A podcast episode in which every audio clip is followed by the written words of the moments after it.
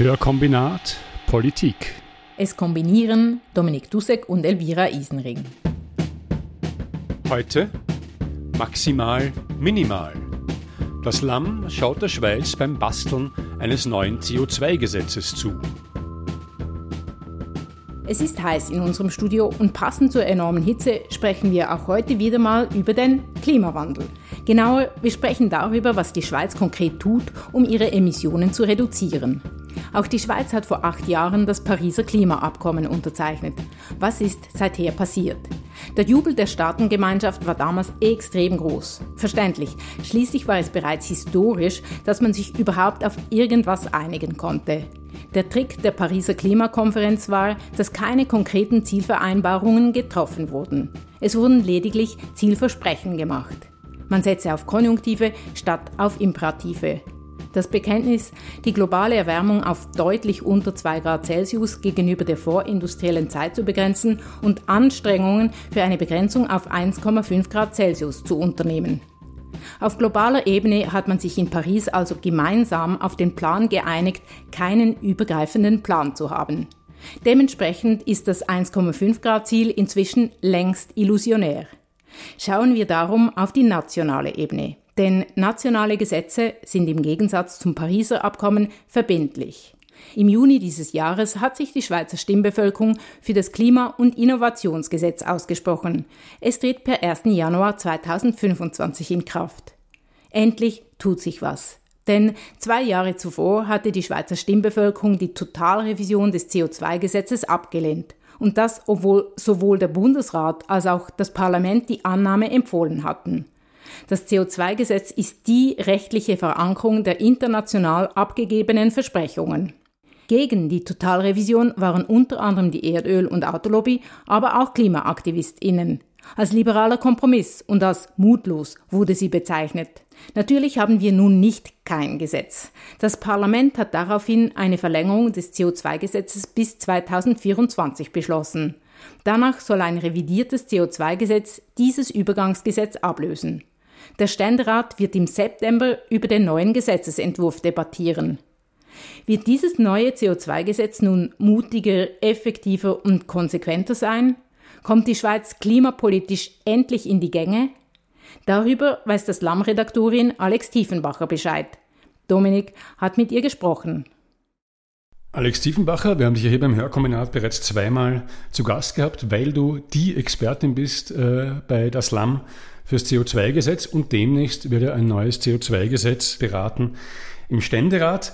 Darum bist du wieder hier und wir wollen ja heute ein bisschen auch über die Grundlagen von diesem CO2 oder diesen mehreren CO2-Gesetzen äh, sprechen, weil die Grundlage ist ja nicht eigentlich, dass die Schweiz sich allein gedacht hat, die Lage ist ernst, wir müssen was machen, sondern die Grundlage ist das Pariser Abkommen, also ein internationales Abkommen, das auch die Schweiz unterzeichnet hat. Ähm, du bist ja der Meinung, dass dieses Pariser Abkommen, äh, so wie es jetzt gestaltet ist, im Grunde für die Schweiz ein irrsinnig guter Deal ist. Kannst du vielleicht erklären, wieso du dieser Meinung bist?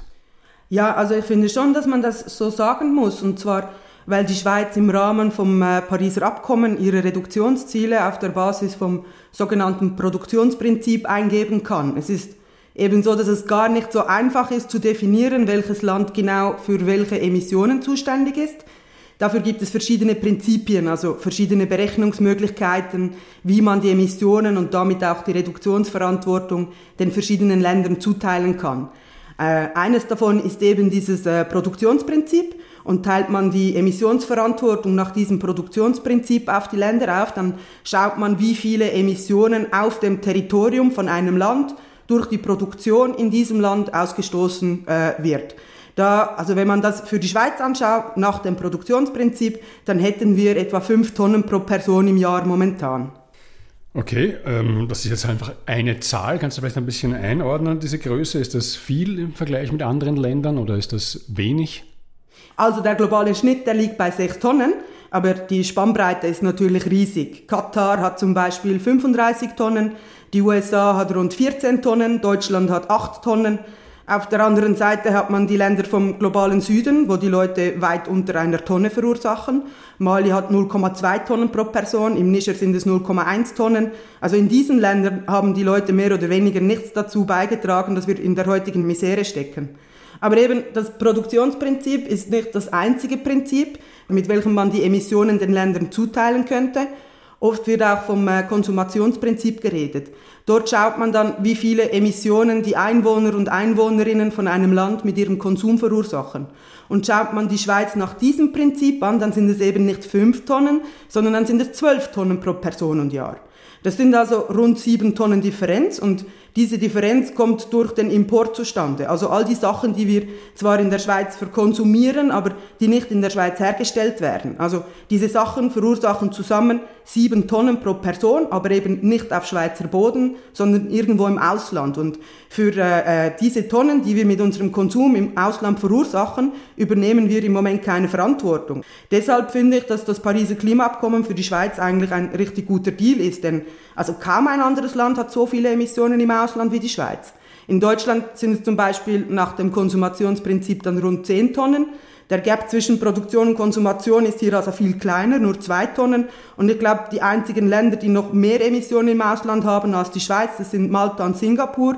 Und danach kommt dann schon die Schweiz.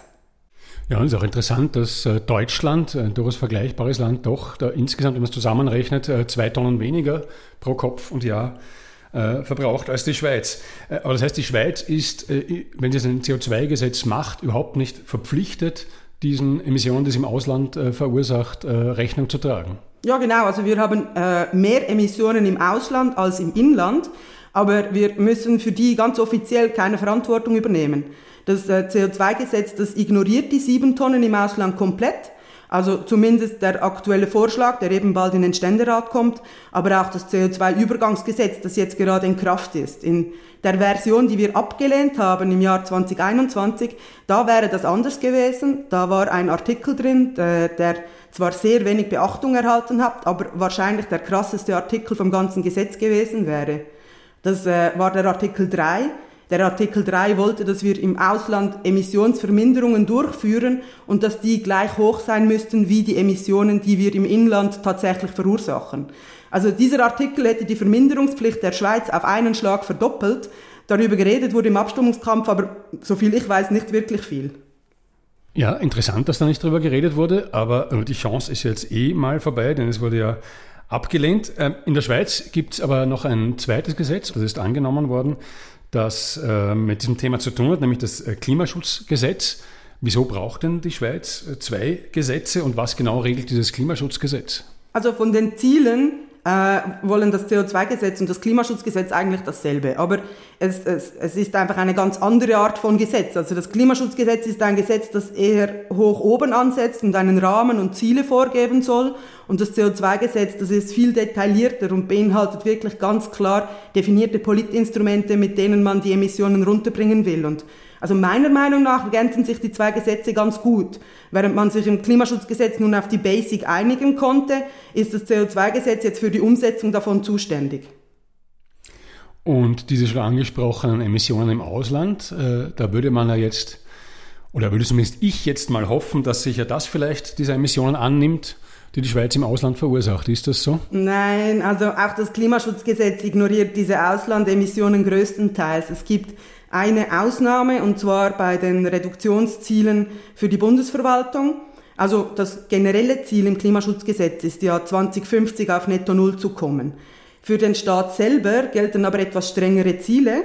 Für die Bundesverwaltung und die kantonalen Verwaltungen und auch die bundesnahen Betriebe, wie zum Beispiel die SBB, gilt nämlich das Ziel Netto Null bis 2040. Also hier geht es äh, um die Emissionen, die wirklich durch den Verwaltungsapparat selbst entstehen. Also wenn die zum Beispiel, keine Ahnung, ihre Büros neu einrichten oder zusätzliche Gebäude bauen oder neue Uniformen bestellen. Und zumindest bei der Bundesverwaltung geht das neue Klimaschutzgesetz weiter als die bisherige Gesetzgebung, weil mit dem neuen Klimaschutzgesetz muss die Bundesverwaltung neu bei den Reduktionsplänen, also dort muss sie die importierten Emissionen auch mit berücksichtigen. Das steht so im Artikel 10 vom Klimaschutzgesetz. Ob das dann auch für die kantonalen Verwaltungen und die bundesnahen Betriebe gilt, das äh, lässt der Text ein bisschen offen. Aber immerhin, die Bundesverwaltung muss so auch die Emissionen, die sie im Ausland verursacht, nun mit auf dem Schirm haben. Aber das heißt, die Einrichtungen des Staates haben sich selbst äh, zum Teil zumindest strengere Ziele auferlegt, als sie den privaten Firmen auferlegen. Genau, die Idee ist, dass da der Staat ein bisschen vorausgeht, ja. Okay, äh, das heißt, diese zwei Gesetze gibt es und es gibt dieses Pariser Abkommen, von dem ich am Anfang gesprochen habe. Äh, würden wir, würde die Schweiz denn dieses Pariser Abkommen erfüllen, wenn wir jetzt äh, das Klimaschutzgesetz schon haben und dann bald ein neues CO2-Gesetz? Nein, also, also diese Frage würde ich klar mit Nein beantworten. Das Klimaschutzgesetz zusammen mit dem aktuellen Vorschlag für ein neues CO2-Gesetz, die erfüllen meiner Meinung nach eben das Pariser Klimaabkommen schlussendlich nicht. Man könnte höchstens sagen, dass das dann die Minimalvariante dessen ist, was wir unterschrieben haben in Paris.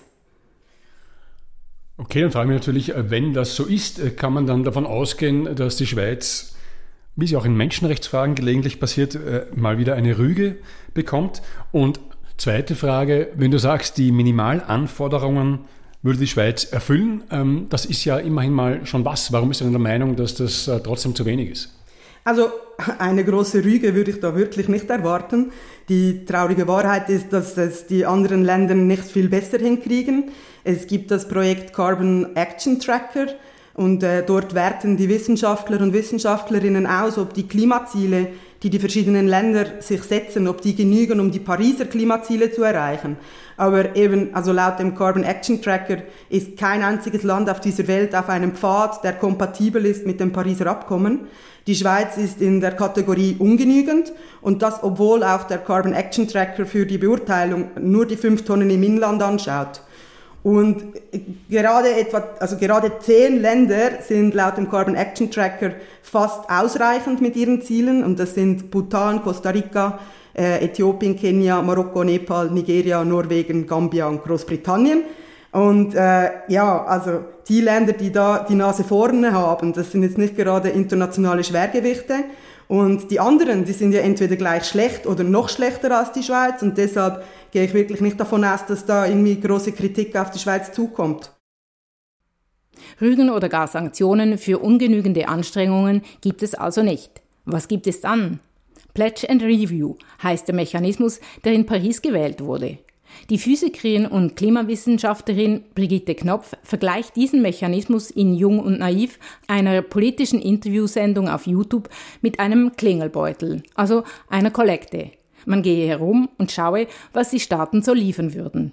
Die einen würden dann sagen, ja, sie hätten ein schönes Ziel für 2050 und die anderen, ja, sie würden einfach ein bisschen Ausbau der Erneuerbaren machen. Jeder Staat legt also ein paar Ziele in den Klingelbeutel.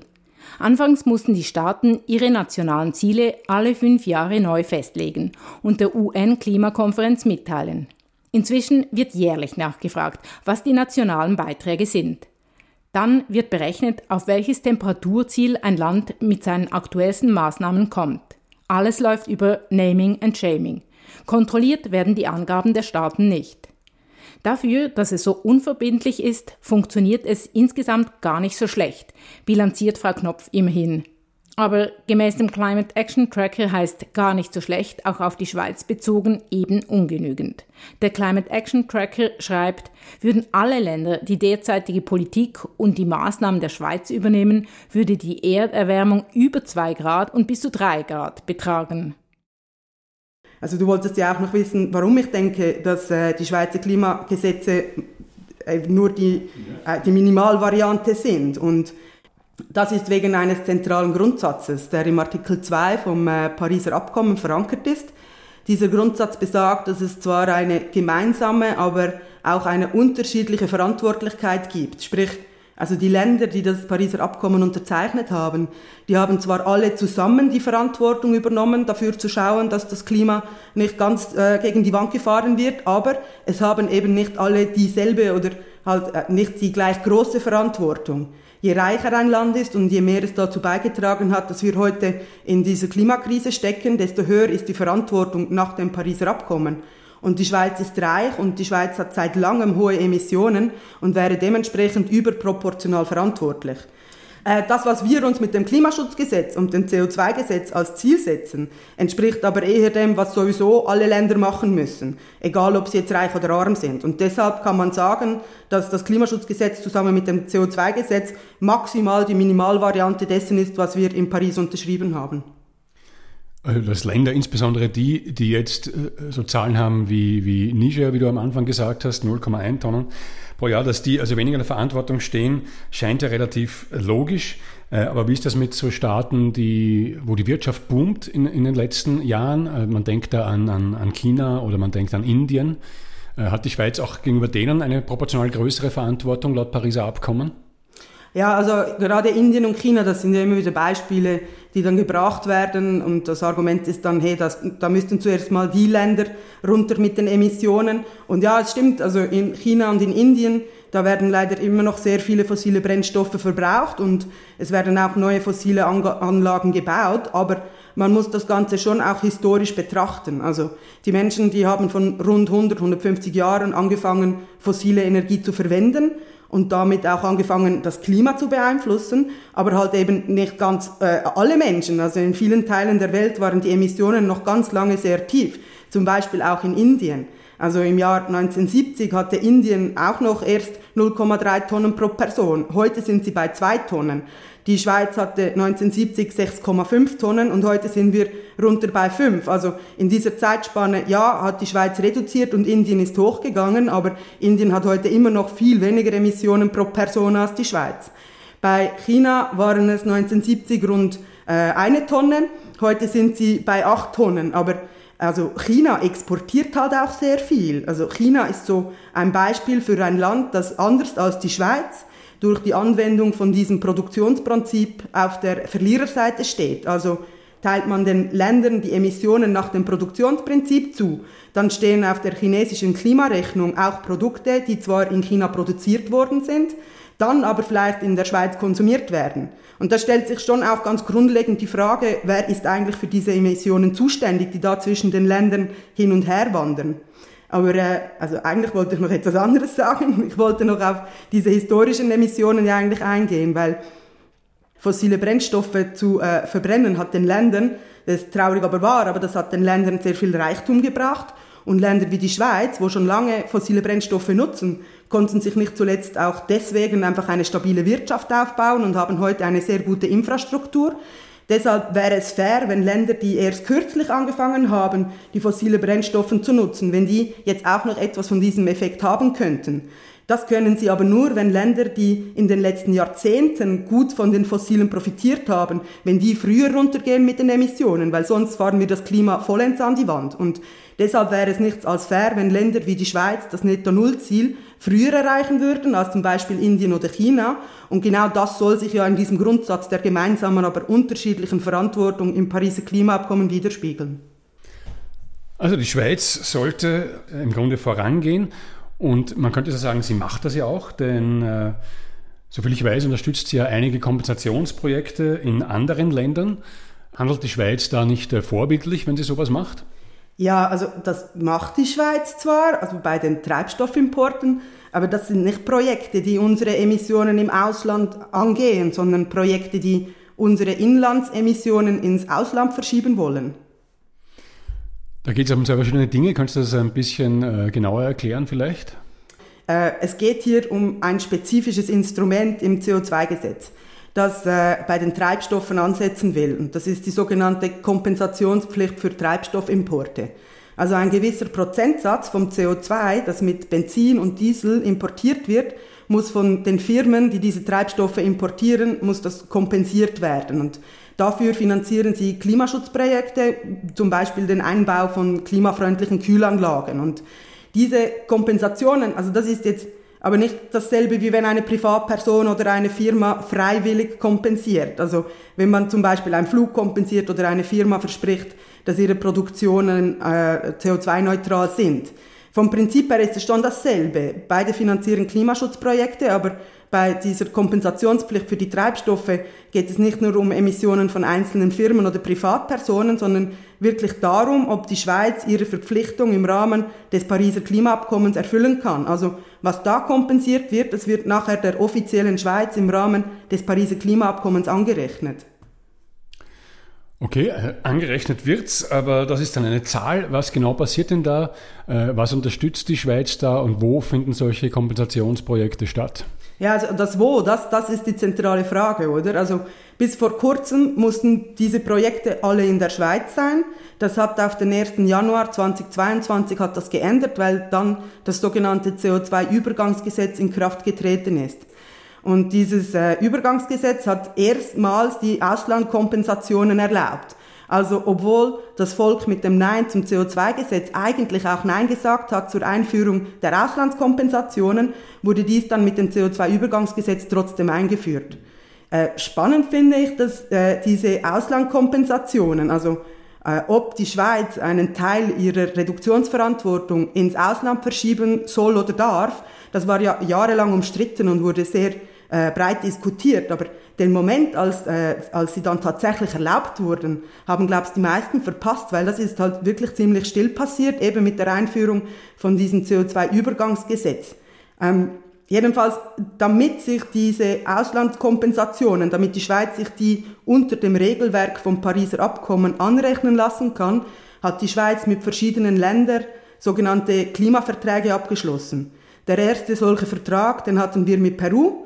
Dieses Abkommen mit Peru, das wurde schon bereits im November 21 unterschrieben, also sogar noch bevor das CO2-Übergangsgesetz solche Auslandkompensationen dann auch erlaubt hat. Und das Abkommen mit Peru, das war nicht nur das erste Abkommen äh, von der Schweiz in diesem Rahmen, sondern es war weltweit, war das das erste solche Abkommen. Mittlerweile hat die Schweiz ganz viele solche Abkommen, nicht nur mit Peru, sondern auch mit Ghana und Vanuatu, Senegal, Marokko, Georgien, Dominika, Thailand und mit der Ukraine.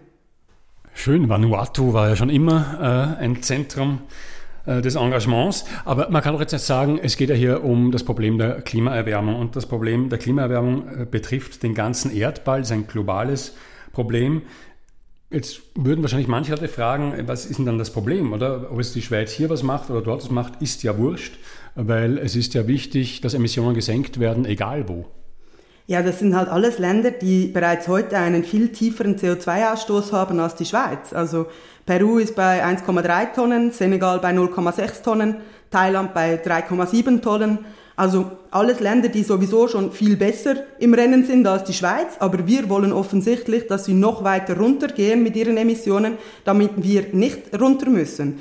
Und das ist nicht nur moralisch fragwürdig, sondern mittelfristig auch einfach nicht zielführend. Denn auch bei uns müssen die Emissionstonnen ja 2050 auf Null sein, spätestens. Also eben eigentlich laut Pariser Klimaabkommen sogar schon früher, eben wegen dieser gemeinsamen, aber unterschiedlichen Verantwortung der Länder.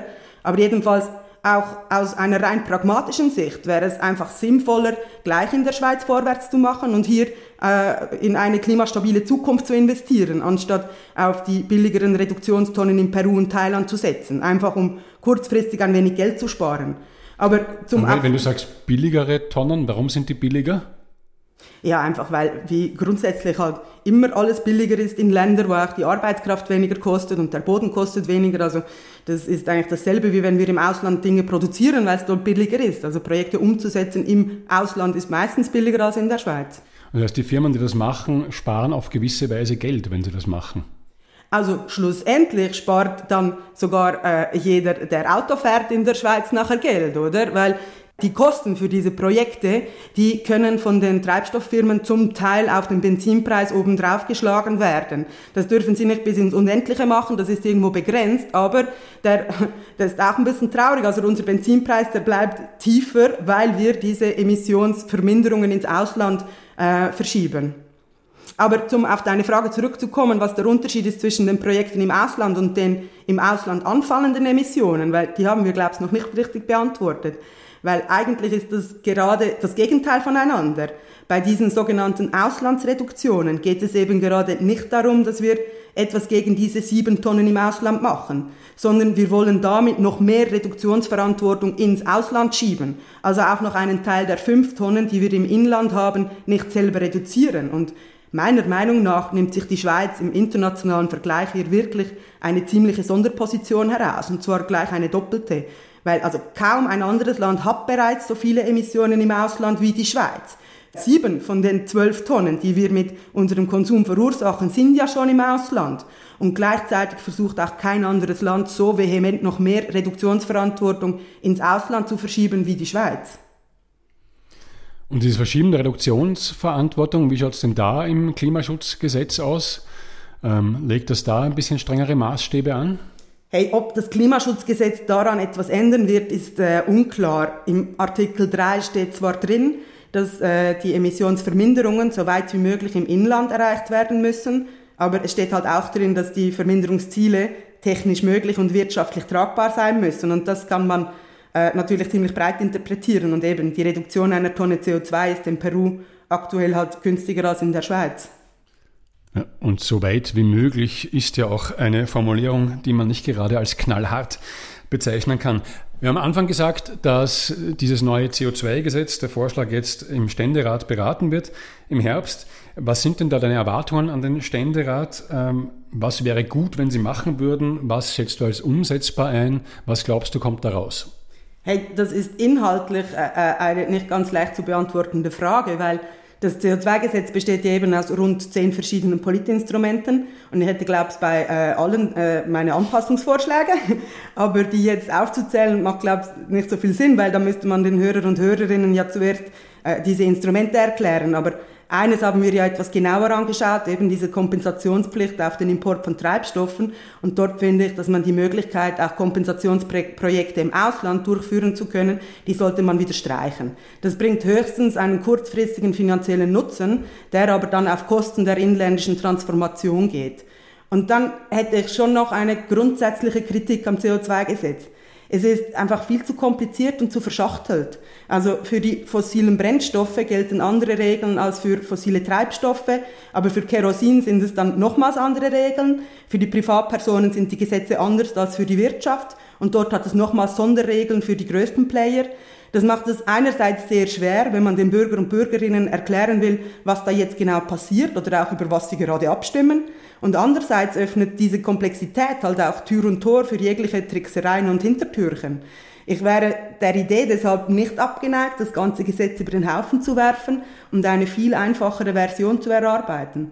Zum Beispiel, dass man einfach einheitlich für jede Tonne Klimagas eine fixe Abgabe bezahlen muss, egal ob das jetzt Brennstoffe oder Treibstoffe sind und egal ob das von einer Privatperson oder von einem Großkonzern kommt.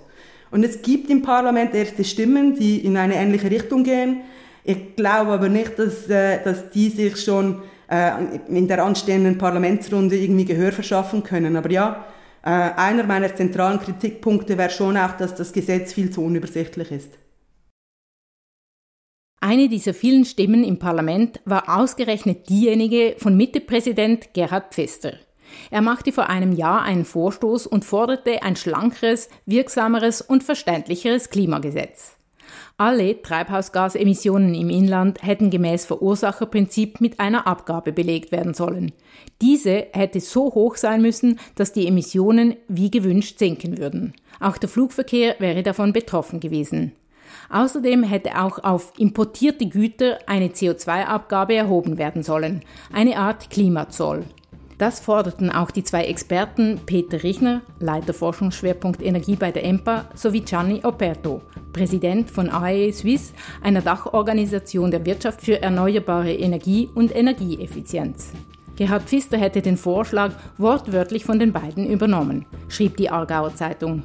Doch von linker Seite zweifelten alle an der Mehrheitsfähigkeit des Vorschlags, ja sogar daran, ob der Vorschlag überhaupt ernst gemeint war und selbst Pfister gestand der Aargauer Zeitung gegenüber ein, es sei ein wichtiger Denkanstoß für die Zukunft, aber selbstverständlich nicht für die laufende Beratung des CO2-Gesetzes gedacht. Da uns das Klimathema ja noch lange begleiten wird, kann man den Vorschlag mal im Hinterkopf behalten. Vielleicht war der Vorschlag richtig und mutig, insbesondere wenn man ihn so auslegt, dass er auch die großen Player der Privatwirtschaft in die Pflicht nimmt. Entscheidender sind jedoch Vorschläge, für die man auch die politische Mobilisierung hinbekommt.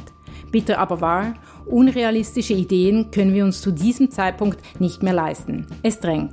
Was zählt, ist alles, was tatsächlich geschehen kann. Denn obschon das Pariser Abkommen das Klimaziel sehr vage formuliert, die globale Erwärmung auf deutlich unter 2 Grad Celsius zu begrenzen, so muss klar sein, dass jedes Zehntelgrad zählt.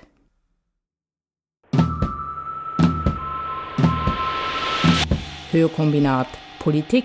Es kombinierten Elvira Isenring und Dominik Dussek.